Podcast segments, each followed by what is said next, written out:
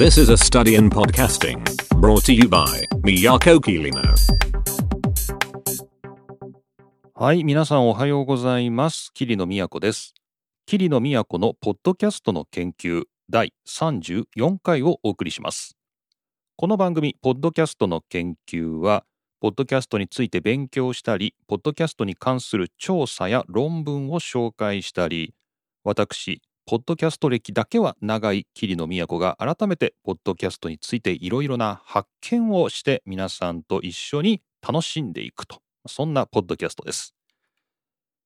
はい。というわけなんでね、今日は2022年5月14日土曜日、ゴールデンウィークも終わりまして、なんかね、こう、5月病っていうんですか、こう、ゴールデンウィーク明けたあたりぐらいから、こう、ちょっとこう、気分が落ち込むとか、こうなんか疲れがたまるとか、まあ、そんなようなことよく言いますけど、まあ、これゴールデンウィークがなかった時から言ってたような気がするから、まあ、ゴールデンウィークはあんま関係ないのかもしれないですけど、5月病？やっぱね、5月病は、あの、来る。来るね。来るよ。やっぱね、疲れるんだろうね。4月っていうなんかこう、新年度っていうところから、1ヶ月ぐらいやると、ちょっと人間もだんだんこう、興奮状態から、こうだんだんと疲労が蓄積してきて、ガツッ、ガクッ、なんか疲れるっていう。まあ、やっぱそういうことなのかなということで、最近はちょっとお酒を控えて、まあ、睡眠をね、積極的に取るっていうことで、まあ、今乗り切ってますね。うん、なんかちょっとほんと疲れが溜まってて、なんかあんまお酒も飲みたくないなっていうような気分で、ずっとお酒も飲んでなかったりとかね。でもまあその分よく寝て、なんか元気になってきたっていう感じです。まあ、皆さんもちょっとセルフコントロールでね、この5月を乗り切っていただきたいと思います。さあ、そんなポッドキャストの研究なんですけれども、今日はメイントピックは、また、先週と同じくですね、ゲストに、シャローシラジオサニーデイフライデーから田村さんを迎えまして、ポッドキャストでいかに儲けるかっていうですね、いいね、夢のある話、ね、お金を儲けるかという話を、この後、メイントピックとしてお届けしたいと思います。で、その前になんですけど、ちょっとキリノの、まあ、なんていうか、こう、身の回りのすごいちっちゃい話ではあるんですけど、ポッドキャスト環境についてすごいね、革命的な事件があったんで、ちょっとそれをオープニングで話したいと思います。えーまあ何かっていうとね、マイクスタンドなんですよ。マイクスタンド。こう皆さん、あの、ポッドキャストを始めたいとかね、ポッドキャストをやってるっていう人は、こうなんかすごいマイクに興味があったり、まあそれはそうですよね。こう、どんなマイク使ってるんですかとかね、こう、こういうマイク買ってもいいですかとかね、まあそういう相談を受ける時もあります。で、マイクっていうのはみんな気を使うわけ。で、あと、まあ、パソコンのね、ソフト、一体どういうアプリでやってますかとか、まあ、タブレットだったらどんなアプリでやってますかとかね。あと、ちょっと本格的になってくると、マイクのアンプとか、まオーディオインターフェースとかね、なんかそういう機材、こうどういうの使ったらいいんですか？とか、結構みんな気にしますけど、意外とあんまり聞かないのが、マイクスタンド。ね、マイクスタンド、どうしたらいいですか？っていうのは、あんまり聞かれないし、あんまり見ないですよね。とこれ実はね、最近僕、一番大事なんじゃないかなと。マイクスタンドが一番大事なんじゃないかなって、ちょっと思えてきたんですよね。でそれなんでかっていうと、こう、僕らにとって、このマイクスタンドっていうのが、すっごい大事な理由は、この、一番、なんていうの、このポッドキャスターとしてのわがまま、で、リスナーとしても同じように、こうリスナーも望むものっていうのを、このマイクスタンドが与えてくれるからなんです。それ何かっていうと、こうマイクは僕の口に限りなく近づけたい。まずね。これ第一条件なんですよ。いい音音で撮るために。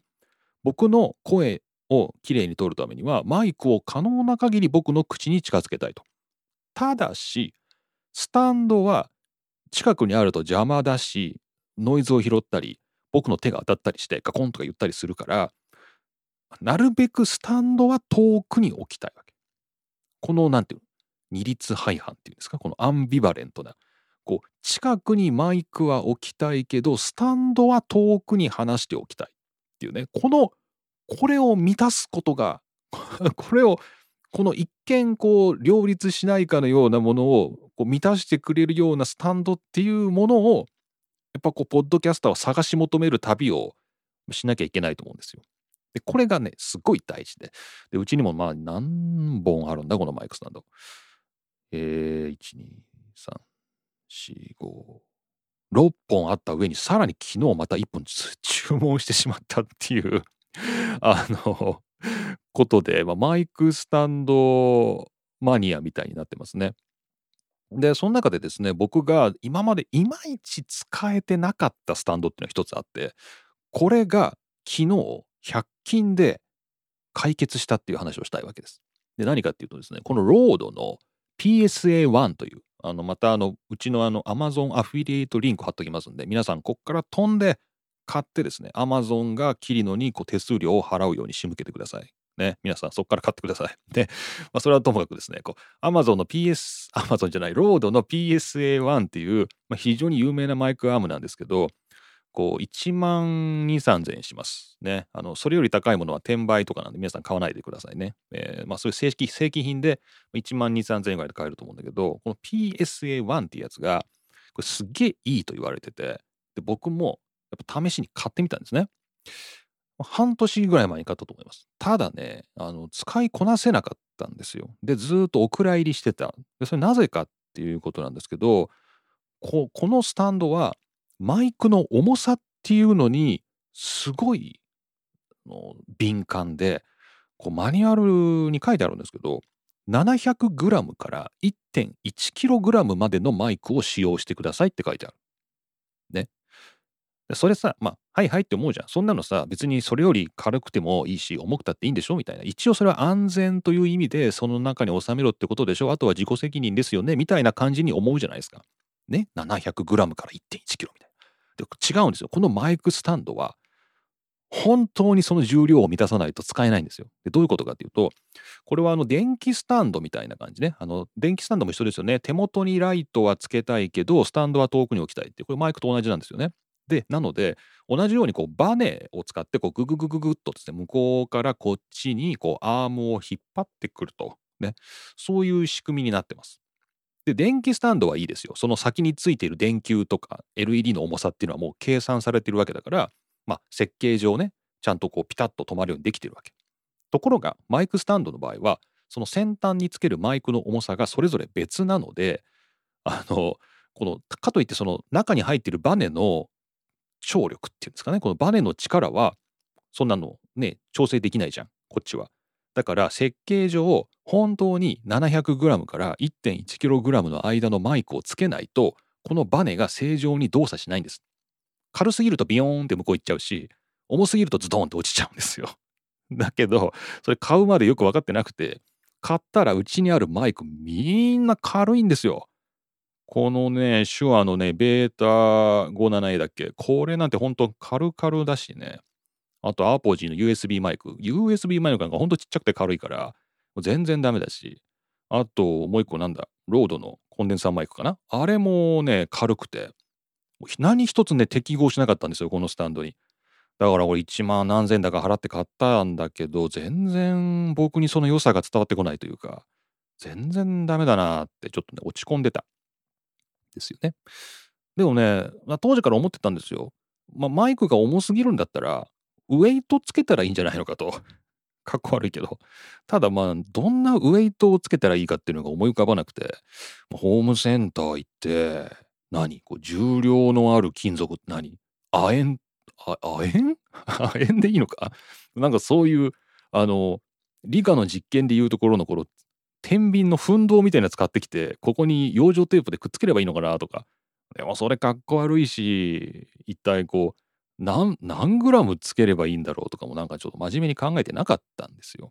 で、まあ、やっぱりこのスタンドごと、このお蔵入りしてたわけです。ところがですね、おとついぐらいかな、この Amazon のこの PSA1 のページを見てたら、ユーザーレビューのところに、あの手首とか足首にトレーニングの時に巻きつけて使うリストバンド型のウェイト、ね、これ 500g、1kg みたいな感じであるんですけど、このリストバンド型のウェイトを買ってきて、この PSA1 の先っぽにマイクと一緒につけると、こう重量が調整できると書いてあって、なるほどと。それは賢いと思って。ね、ちょうどね、500g ぐらいあるといい感じなんですよ。大概のマイクが多分いけるんですよ。500g かと思ってそんで Amazon でそのままこうリストウェイト 500g とか調べるとまあ大体2個セットなんですよ。これ当たり前ですけど人間のまあ大体の手とか足とかこうつけるから、まあ、2の倍数で売ってるわけですよ。2つセットとかいらないんですよ2つも。1個でいいんですよ。500g2 個いらないんですよ。で逆に1個余ったらトレーニングに使うかったって片手だけつけたら体曲がるじゃない。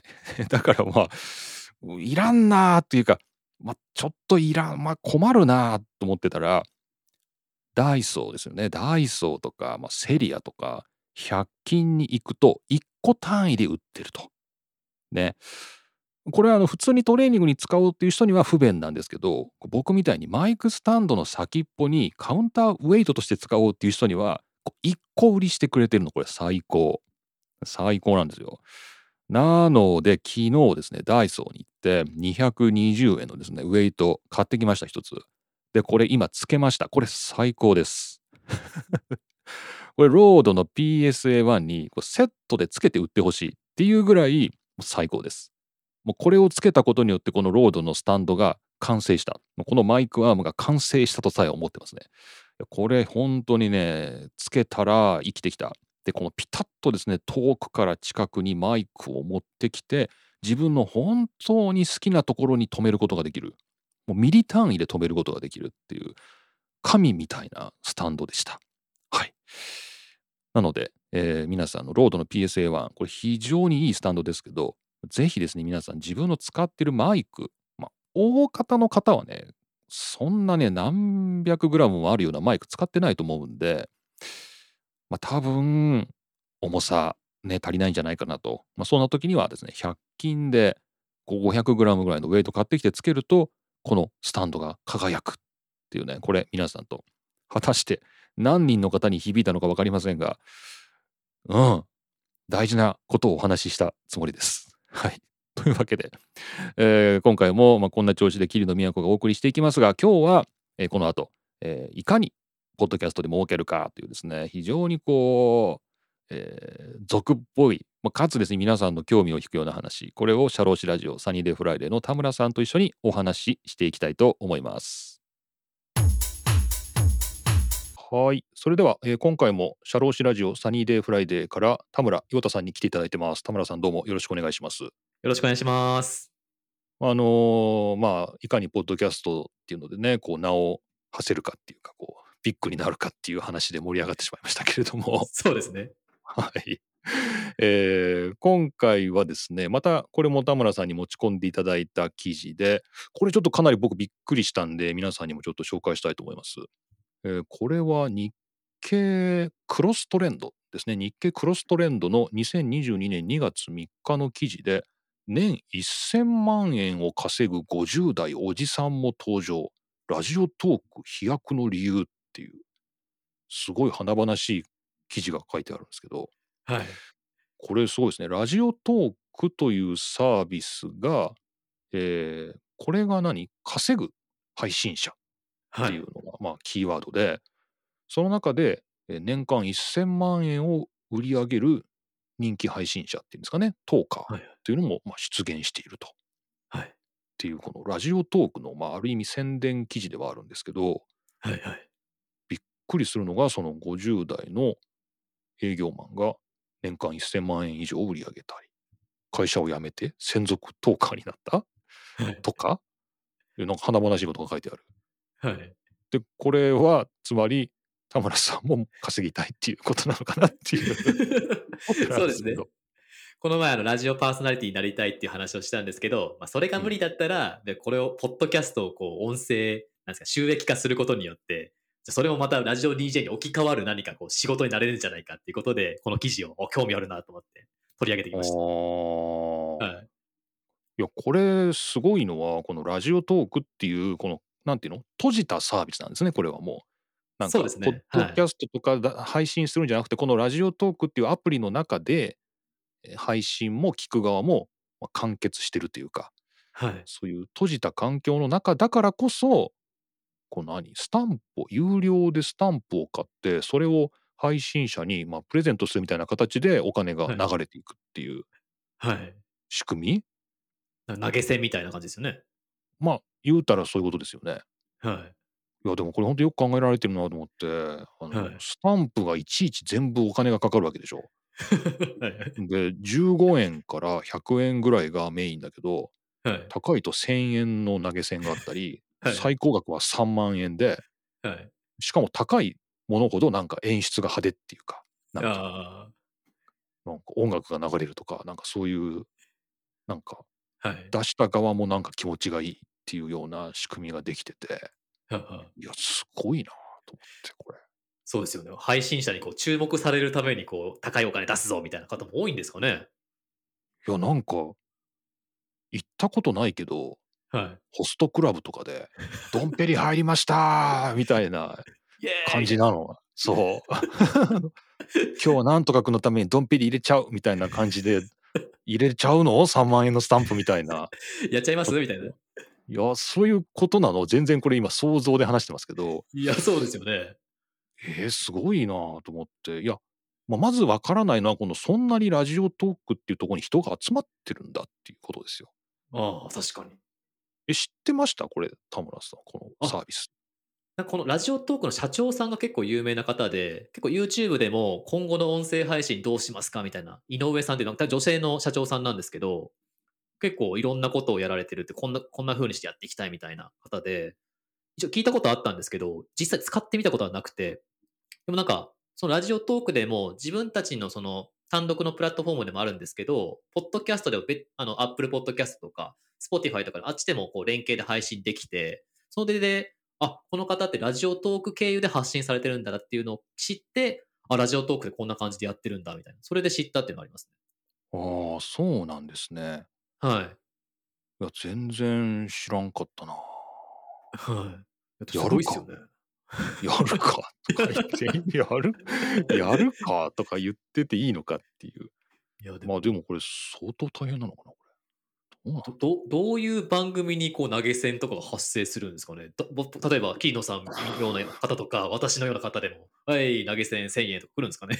わかんないですけど。いや、来るわけないでしょ。来るの？わかんないです、わかんないです。仮にこの今2人で話してるやつを、はいま。あ、仮に2人がラジオトーカーだとして、はい。まあ、これを例えばライブとかでラジオトークに流したりしたら、はい。何？ガンガン来るわけ？スタンプが。いや、そうですね。来ないでしょ。この記事見たら夢があるような感じに書いてますけど。ごいなんか1,000円とか3万円のスタンプが飛んでくるかもみたいなはい。夢を煽るよね。しかもね、サラリーマンやってた方が辞めるほど年収が稼いでみたいな方ですよね。50代のおじさんがっつって。大丈す夫やめて大丈夫？本当に。なんかそういう、うんあれなんですか、月額固定で入ってくるみたいな保証があるんですかね？ちょっとわかんないですけど。年間 年間1000万円って売上高でしょ？だからああ、そうですね。収益ではないでしょ？その人のそのはい。入ってくる。でさらにそこから所得税引かれるわけでしょ？はい。いややめない方がいいんじゃないの？会社に。そんな余計なお世話かもしれないけど。はい。あでもそういうなんか特別なね毎月必ずこれだけ入ってきますみたいな契約があれば別ですけどね。はい。わかんない。でも50代だからもうあれかもしれない。はい。ファーストもう早めのリタイアかもしれないよ。なんか。あ、あなるほど。ファイヤーですね。そうファイヤーかもしれないよ。もう、まあ、一応がか暮らしていける目処は立ってるからその、はいまあ、追加の、まあ、収益としてラジオトークでいけることが分かったみたいな。ああ、ことかもしれないですよもそういうことかもしれないですね。う脱サラでラーメン屋みたいなそういう流れじゃないでしょ多分これ 初期投資いらないですからね、ポッドキャスト。投資が違うもんああはい。まあ、脱サラでラーメン、まあ、そばかな、脱脱サラでやるならな。そば打ちたくなったみたいな、なんかそういうのと違うよね、これは。確かに。そうですね。でもそ、そばもあれじゃないですか。修行して、ちゃんとこうね、どっかの蕎麦屋行って修行して、やっぱななるもんじゃないですか。ポッドキャストって、やりながらこう修行するみたいなことあるじゃないですか。だから、すごいなと思いますよね。確かにそば打ちながら修行してたら、お前どんなまずいそば出すんだっていう話になるもんね。そうですよ。ちょっと、お試しなんで100円でちょっとこれ食べてくださいじゃできないじゃないですか。確かに、最初からちゃんとしたの出さなきゃいけないもんね。はい。いや、でもこの人すごいな。すごいじゃあこれどどうすんのこれ？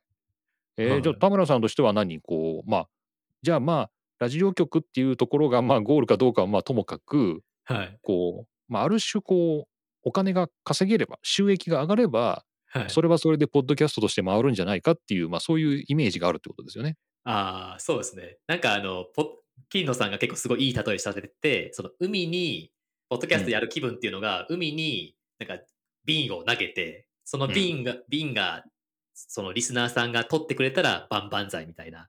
ポッドキャスト配信してるけど、その反響がリスナーさんが来るかは分かりません。だけどやり続けるみたいな話されてたじゃないですか。うんうんまあ、そういうもんだと僕も思ってるんですけど、まあ、いかんせんでも、こうポッドキャスト配信してて、やっぱその、なんか、達成感って言ったらあれなんですけど、これでお金になりましたとか、じゃなんかこの番組いいなと思ってお金を出しますみたいなことがされたらいいなっていう気持ちがあるんですよね。なるほど。はい。でもなんかその職人なんで、それになんかお金をくださいみたいな、募金してくださいっていうのもなんかちょっとおこがましいしな、みたいな。このか、うんなんかこの心の兼ね合い、なんかこう、兼ね合いというか、職人だけどお金が欲し欲しいっていうかなんか、反響が欲しいみたいな。そうですよね。はいはい。何なんでしょうねこのお金もらったら嬉しいっていう気持ちは拒否できないですよねなんかね否定できない。はいはいまあ、かといってなはい確かに今投げ銭のプラットフォームっていうかまあいくつかありますよねこうお金をもらうっていうかいただくというかそういうあはいまあペイトリオンとかもあるし、はい。まあ別にいくらでもあるからやろうと思えばやれますよね今我々もね。そうですね。ね月額例えば100円皆さんサポートしてくださいとかねはい。それできますよね。はいなんかこの前アップルで今有料のこれサブスクできるんじゃないですか？アップルのポッドキャストで。え、あ、そうなんですか。あ、なんか、うんはい、紹介してましたよね、桐野さん。なんかアップルのポッドキャストで、まあ、審査入るみたいですけど、はいはい。まあ、月いくらっていうなんかその番組の中にそういうプランを作ってそのプランを買った人だけに何かまたエクストラなコンテンツを提供できるみたいなおおそういうファンクラブ的なサブスクっていうかなんかそういうのが今アップルでは提供できるみたいですね。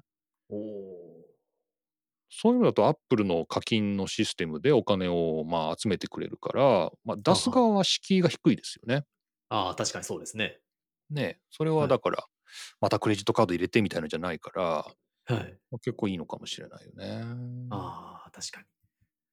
そうですね。なんかあと、どこだっけな。ボボイシーさんとか、スタンド FM さんとか、なんか単独のプラットフォームがあるんですけど、そことかもなんか、結構人気なリスナーさん、り人気なポッドキャスターさんは、そこがもうある程度、なんかプレミアムメンバー、プレミアムポッドキャスターみたいな感じで認証して、その再生回数に応じてお金がこうチャリンチャリン入ってくるみたいな風にしてるところもあったりして、あ面白いなと思って。このボイシーっていうのはこれどうやったらボイシーの人になれるの？これ。これね、僕調べたんですけど、やっぱ絶対調べてると思ったよ。うん一応なんか誰でも門戸開けてこう応募できるらしいんですけど、うんその、なんですか、受かる確率っていうのがすごい狭めてるらしくて、だいたい2%から5%らしいんですよ。おーまあ、母数どれぐらいでの2%かによるけどそんなめっちゃめっちゃ増えてるわけじゃないってことだよね多分。そうですね。うん、そのぐらい狭めてでも、その有,、まあ、有料なポッドキャスターっていうか音声配信者をこう集めて、よりこうリスナーさんに届けるような方っていうのを多分人選されてるとは思うんですけど、ああ、結構厳しいんだなって思いつつも、この前あの応募しました。あもうやってたか。ちょっととりあえず、もうすごい簡単なんですよ、フォームが。うんこんなシンプルでいいのぐらいのしフォームなんですけど。ええじゃあ情報としてはでもそのクオリティを証明しなきゃいけないわけでしょ、そうですねだか。ら何自分の番組のリンクでも貼ればいいわけ？ああですね。なんかツイッターとか、あとポッドキャストのリンクとか、なんかその貼るとこがあったんで、それペタペタ貼って、自分はこんボイシーではこんな番組作りたいですみたいな、をなんかスラスラ書いて、あとポチみたいな、利用規約にポチッと押して、あと1週間、2週間、もし受かってたら、また連絡来ますみたいな。落ちてても、またお何度でも応募してくださいみたいな、そんな結構気軽な感じで。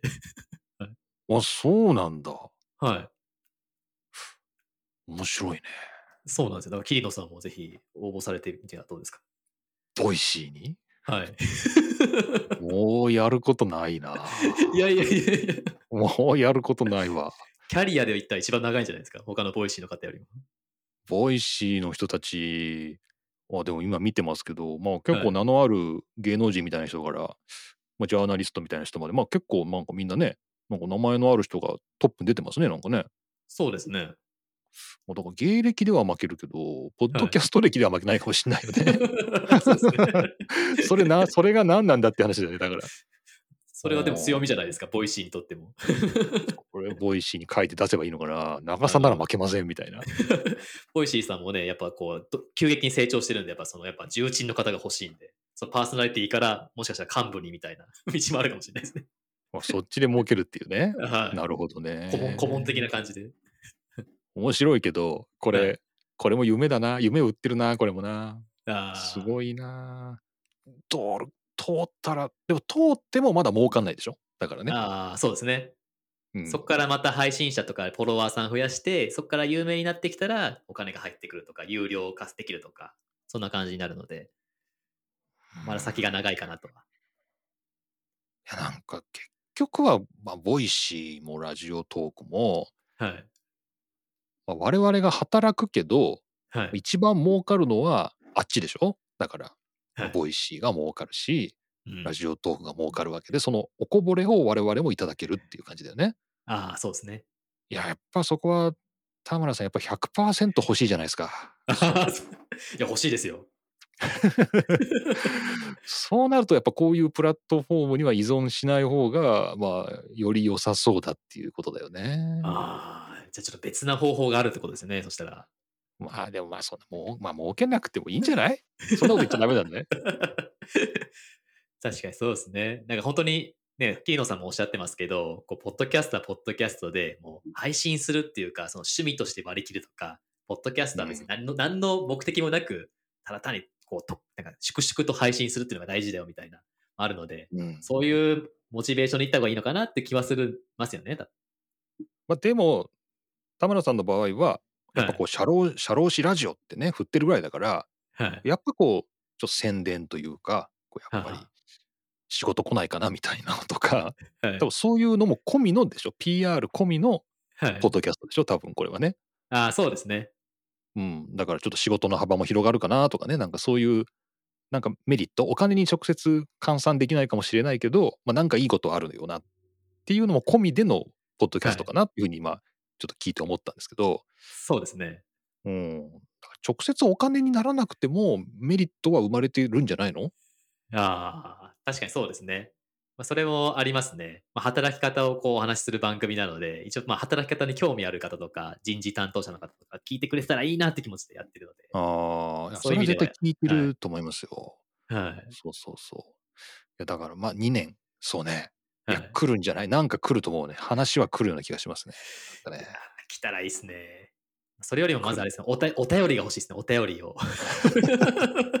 あそうそう、なんかさっきちょっと話してたら、なんはい。かサニーデイフライデーの方お便りが来ないみたいなはい。話をしてて、はい。それは単に呼び込んでないだけじゃないかみたいなね、話をさっきしてたんですよね。あそうなんすですよね。金野さんの番組ではね、こうやっぱりツイッターで配信してて、まあまあ、メッセージでもいいですし、マシュマロでもやってますよって、まあ、毎回やってるじゃないですか。うん。ああいうなんか宣伝みたいなのも毎回ポッドキャストで配信したらいいかなって最近思うんですよね。うん、まあなんか、まあ、言っても来ないですけど、まあ、言わんよりは来るよね。確かにね。言わなきゃ来ない。言わなきゃ来ないよね。ああ確かにね。はいうん、言わなきゃ来ない。確かに。言っても来ないけど、言わなきゃ来ない。まあ言ったところで別にね、何のあのお金もかかんないですしね。確かに。言言ったもん勝ちみたいな。言ったもん勝ちなんで、まあなんかその、チャンネルだけ用意しといてね、なメールでも何でもね。はい。まあ言ったら来るかもな、みたいなとこですよね。はい。いや、そりゃ来るでしょ。サニーデイフライデーのリスナー層だったらみんな意識高そうだからさ。今度はこういう人呼んでくださいとかさ。はいはい。この前の話ここが良かったですとか。ああそりゃ来るでしょ。そうですね。うん。ってことはやっぱり自分で宣伝した方がいいですね。ちょっとね、毎回入れるようにします、そしたら。はい。でもなんかさっき桐野さんの話聞いて思ったんですけど、その自分の音声っていうのを直接なんか企業さんから興味持ってもらって、スポンサーになってもらうっていうのもありだなと思って、例えばなんか自分のサニーデイフライデーの番組の中に、なんかスポンその企業さんのスポンサーっていうか、15秒か30秒秒ぐらいの番組っていうか CM 入れて、それをこうお金で買い取ってもらうみたいな、っていうのもありだなって思ったんですけど、そういうのもありですよね。そうですね。まあ最近それなんかよく出てきますよね。なんかね、ポッドキャストのニュース漁ってても、まあはいなんか音声の広告をインサートするっていうかね、挿入しませんかみたいなね。はい。それはありますよね。はい。確かに。なんかあとね、Kindle で無料で読めたから読んでたポッドキャストのなんか、えー攻略をめ攻略本みたいなやつの中の一つに、こういかにしてこうスポンサーを私がゲットしたかみたいな本ありましたよ、確か。えー、あ、そうなんですか。うん、ポッドキャストであのスポンサーをね、その人はゲットしたらしいんですよ。ほうほうで、その方法を全て教えますみたいえー、言っちゃっていいんですか、それ。な。いや、そう、言って教えてくれるんだみたいな感じだけど、あの あのでも一応書いてある本読みましたよ、僕。おお。どうでした？だから、はいいや、うんって感じだったよ。なんか、うん、あの 書いて、書いて、いや、真似しようとは思わなかったけど、あまあ、やっぱり、まあ、書いてあることは結構、まあ、まっとうといえばまっとうで、はい。あの、やっぱり営業に行くわけですよ。そのスポンサーに対してね。あ、そうなんですか。あの、それはだからなんかそういうもうあるプラなんか広告を配信できますよっていうプラットフォームに乗っかるんじゃなくて、自分からそのスポンサーをゲットしたっていうのかな。はそういうので、だから自分の番組の、まあ、想定リスナーとか聞いているリスナーはこういう層で、で、これはあの御社の製品のこういうところとまあリンクしてて、これは要するに相乗効果がありますよっていうかね、こうなんか。うちで広告を出していただければ、あの、こういういいことがあると思いますみたいなことをちゃんとこう提案していくっていうか、なんかそういうプロセスを経たらしくて、あ、そうなんですか。まあ、真っ当な営業って感じでした、本当に。そうですねも。自然に来るんじゃなくて、やっぱそういう努力があるんですね、やっぱり。うなんかそういうなんか、うん、あの、ウハウハみたいな感じではなかった。いや、絶対そうですよね。うん。だから、まあ、まあいい話なんだけど、まあうまい話はどこにもないなっていう結論ですよね。じゃあき企業さんとしてもやっぱスポンサーになってもいいけど、そのスポンサーになったことでどれぐらいの見込みっていうか、収益の見込みがあるのかっていうのも分かんないですよね、ポッドキャストってこう。どれぐらいの方が聞かれてるのかとか、まあ、属性とか、難しいですよね。難しいんで、はい。やっぱり今のところ、スポンサー云々っていう時には、やっぱりリスナー数ですよね、結局ね。どれだけにリーチしてるかっていうのが、まあ、最大の武器ですよね、ポッドキャスターとしては。はあ、だからそこ増やさないことには、もう何も始まらないっていう感じじゃないですか。そうですよね。もう全然もうこの番組的な望みなしですね。いやいやいやいや。望みないしはもともと欲しいとも思思いませんけど、スポンサーが。えでもあれですよ、おーキーノさんの番組は、ポッドキャスターが増えれば増えるほど、そのやっぱ分母が増えれば分子も増えるじゃないですか、聞く方も。あ一番望みがある番組だと思いますよ。あ、そこか。はい。じゃあ、ポッドキャストやる人を増やさなきゃいけないんだ。そうですね。あそういう発想はあんまりなかった、意外と。まああれじゃないですか、大学入った時に1年生になったら本買うじゃないですか。これが必修本だよみたいな。うんそのポッドキャスターにとっての必修本がポッドキャストの研究みたいな感じで、登竜門的に入ってくるみたいな。それだとなんかみんな無理やり買わされてるみたいな感じだね。なんかね。すいません、すいません、違います。全然違います。なんかメルカリに流れるみたいな感じだよね。なんかね いやいやいや確失礼しました。はい。まあ、確かに、ポッドキャストに興味を持ってくれる人が増えた方が、はいこの番組的には嬉しいですよね。そうですね。あ難しいよな。はい。まあ、なかなかちょっとお金を儲けるというのは、まあ、盛り上がる話題ではあるのですが、はい。実際にどこに儲けてる人がいるのかっていうのを本当教えてほしいっていう、そうそういう、それぐらいこう、零細ポッドキャストが並んでる世界ですよね。そうですね。まあ、でも、あの、夢はあるんで、ぜひ皆さん、始めてくださいという、はい、そんなはい感じでしょうか。はい。はい。というわけで、えーこれは、えー日経のクロストレンドでしたかね。日経のクロストレンドの記事で、年1000万円を稼ぐ50代おじさんも登場、ラジオトーク飛躍の理由という2022年2月3日の記事をご紹介しました。田村さん、ありがとうございました。ありがとうございました。はい。というわけで、えー田村さんとのお話を2週連続でお届けしました。いや、なんか盛り上がってましたね。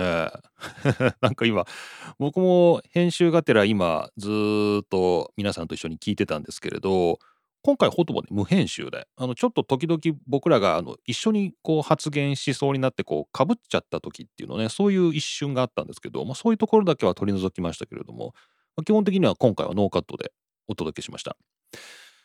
いやーなんか盛り上がってましたけどまああの結論として僕が持ってったところは、まあ、お金だけに換算できるメリットだけではないんじゃないかとね、ポッドキャストをやるっていうのはね、まあ、お金だけにこう、実際に何円何円みたいな風に直接換算できないようなメリットっていうのも実は計り知れないんじゃないかなっていうようなところに落とし込んでみたわけですけどまあでもお金もらえたら嬉しいなっていう人はたくさんいるっていうのは分かりますし、まあ、まあ別にこれが決して生活の糧ではないんですけれども、まあ、僕のそうですね余暇の時間っていうのをこう、まあ、相当費やしてやってるってことはまあ確かにそうだからまあ、コカ・コーラ1本買うぐらいのお金がもらえたらなとかね、なんかそれぐらいのこう欲は出てくるっていうのはまあ自然なことかなと思います。で、今ですね、その今ちょうど僕もこの話を丸ごと聞いてて、まあ、途中でボイシーですかね、ボイシーのパーソナリティに田村さんが募集してみたっていうくだりがありました。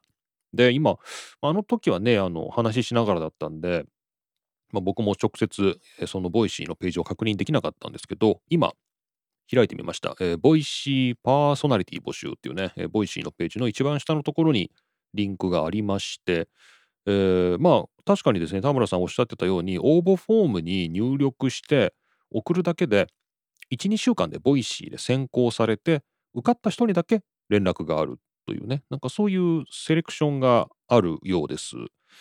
で、まあ、ボイシーの専用のアプリから、えー、今後はそれでまた配信をしていただけますよっていうようなね、感じになってて、まあ、この申し込みフォームっていうのもアンケートフォームみたいなもんで、まあ、なんだろう、まあ、項目的には10項目もないぐらいの、まあ、名前とか、えーまあ、今やってるコンテンツとか、あと、ボイシーでどんなものをやりたいですかみたいなね、まあ、そんなようなことを、まあ、書いて送るというようなので、まあ誰でも確かに応募できるっていう感じで。うん。あなんかちょっと面白いかもね。ボイシーでね、何か流すっていうのもちょっと面白いかもしれませんけどね。はい。まあ、ちょっと、あの、そういうものもあるんだなということで、まあ、皆さんがもしポッドキャストを始めるときに、まあまあ、始めるのは本当に簡単で、あの誰でも、え、何の審査もなく始めることができるんですけど、まあ、その先には今いろんなプラットフォームが、ある意味で、ポッドキャスターの奪い合いをしているというか、まあ、いいポッドキャストっていうのをね、その自分たちのビジネスの、まあ、糧としてね、使おうというところもやっぱり、まあ、Spotify をはじめとして、まあ、いろんなところで起きてるっていうのはありますんで、まあ、それに乗るか、反るかですね。はい。えー、まあ、いろいろ面白い時代だなと思います。というわけで、2週にわたってですね、えー、サニーデイフライデー田村さんとのトークをお届けしました。はい。というわけで、今回もほとほと疲れました。うん。やっぱ、まあ、まあ、なんか、あのね、疲れ方がね、やっぱ違う。で、今回はね、編集全然手入ってなくて、まあ、ほぼ丸ごと出してるんで、全然その編集で疲れたみたいなことはないんだけど、自分が話す20分と、こう人の話を聞いてる20分っていうのは疲れ方が違いましてこうなんていうの？ディレクターやっぱディレクターなんですけどディレクター目線でこう自分と、えー、田村さんとのトークを、まあ、20分聞いてよしよしと、ね、こう確認していく20分っていうのは、まあ、これはこれで疲れ方が違うなと。まあいい経験をねさせてもらったなと思っております。で、その田村さんとのトークの中でも話してたお便り、メッセージですね。この番組でも、えー、ガンガン呼び込んでいますが、まあ、今週は一つも来ていませんし、呼んでも来ない。でも呼ばなきゃ来ないということで、えー、メッセージの送り先ご案内します、えー、この番組宛てのメッセージは、マシュマロというサービスで匿名で送っていただけます。こちらリンクが番組の概要欄にありますので、もしよかったらマシュマロからお送りください。